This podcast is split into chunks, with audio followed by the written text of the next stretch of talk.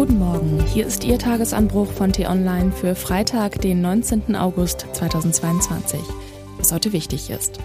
Der Kanzler gerät wegen des Cum-Ex-Skandals immer stärker in Bedrängnis. Kommt er dann auch raus? Geschrieben von T-Online-Chefredakteur Florian Harms. Und am Mikrofon bin heute ich, Lara-Lena Götte. Woran merkt man, dass jemand unter großem Druck steht?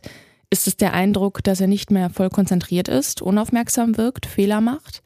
Vielleicht auch eine seltsame Diskrepanz zwischen dem, was er sagt und dem, was er tut? Man tritt ihm sicher nicht zu nahe, wenn man feststellt, dass Olaf Scholz in diesen Tagen keine gute Figur abgibt. Die Teilnahmslosigkeit, mit der er den palästinensischen Holocaust-Relativierer Mahmoud Abbas im Kanzleramt schwadronieren ließ, war eines deutschen Regierungschefs unwürdig.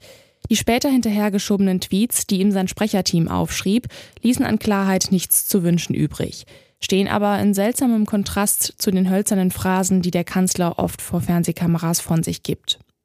Sicher, die Folgen des russischen Angriffs auf die Ukraine, die Versäumnisse der Vorgängerregierung, der wachsende Unmut in Teilen der Bevölkerung und der bevorstehende Krisenherbst zwingen den Kanzler in eine prekäre Lage.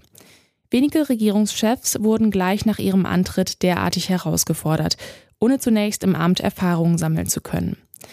Aber es ist, wie es ist. Und Scholz wollte den Job unbedingt haben. Nun hat er ihn, ist jeden Tag maximal gefordert und bräuchte seine volle Aufmerksamkeit fürs Krisenmanagement. So dürften ihn sich auch die meisten Bürger wünschen.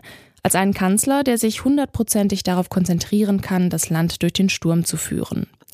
Leider kann Olaf Scholz das nicht, weil ihm eine böse Geschichte aus der Vergangenheit anhaftet. Sie verblasst nicht, sondern wird immer präsenter. Und sie nimmt offenkundig auch einen Teil des Kanzlergehirns in Beschlag. In der Cum-Ex-Affäre um den Steuerraub der Hamburger Warburg Bank kommen immer mehr Details ans Licht. Eine brisante Frage führt zur nächsten. Was wusste Scholz als damaliger erster Bürgermeister der Hansestadt von der dubiosen Verbindung zwischen den Bankern und der Finanzbehörde? Griff er gar selbst zugunsten des Instituts ein, um diesem eine millionenschwere Steuerrückzahlung zu ersparen? Bisher hat er jede Verwicklung abgestritten und beruft sich an entscheidenden Punkten auf Erinnerungslücken.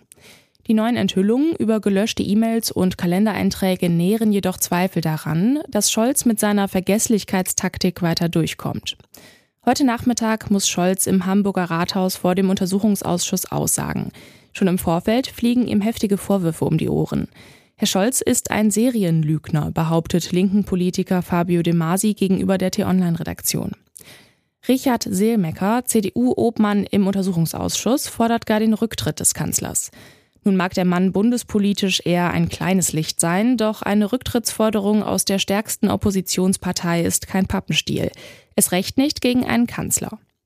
Andererseits hält Scholz dem Sturm der Kritiker selbst jetzt weiter stand, kann das ihn und sein Team auch stärken. Manche Leitartikler werden dann wieder vom Teflon-Scholz sprechen und andere seine schlappe Rhetorik geißeln. Aber er hätte die Gewissheit, dass er damit durchkommt. Harte Schlachten erschöpfen Kämpfer nicht nur, sie können sie auch stärken. Das mag Scholz Kritikern nicht gefallen, aber er wäre nicht der erste Kanzler, der trotz dubioser Verwicklungen einfach weitermacht. Was heute wichtig ist. Seit Tagen treiben tote Fische in der Oder. Allein auf polnischer Seite sind schon 100 Tonnen Tiere verendet. Immerhin, anders als die Brandenburger Oder sind Mecklenburg-Vorpommern und das Stettiner Haff bisher vom Fischsterben verschont geblieben. Ökologen hoffen, dass das auch so bleibt. Heute Vormittag stellt Mecklenburg-Vorpommerns Umweltminister Till Backhaus neue Gewässeranalysen vor und will anschließend im Stadthafen gleich weitere entnehmen lassen. In Frankreich wird an den 80. Jahrestag der Schlacht von Dieppe erinnert. Kanadische und weitere alliierte Streitkräfte versuchten 1942 an der französischen Küste zu landen, wurden aber von der deutschen Wehrmacht zurückgeschlagen.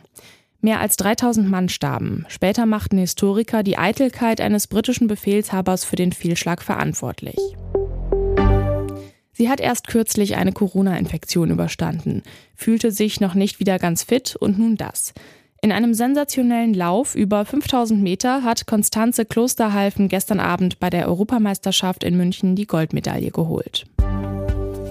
Das war der T-Online-Tagesanbruch, produziert vom Podcast Radio Detektor FM. In unserer Wochenendausgabe sprechen wir über die Gasumlage und darüber, welche Kosten durch die Wirtschaftskrise noch auf uns zukommen könnten. Die Folge gibt's exklusiv zum Hören schon heute Abend überall da, wo es Podcasts gibt. Vielen Dank fürs Zuhören und Tschüss.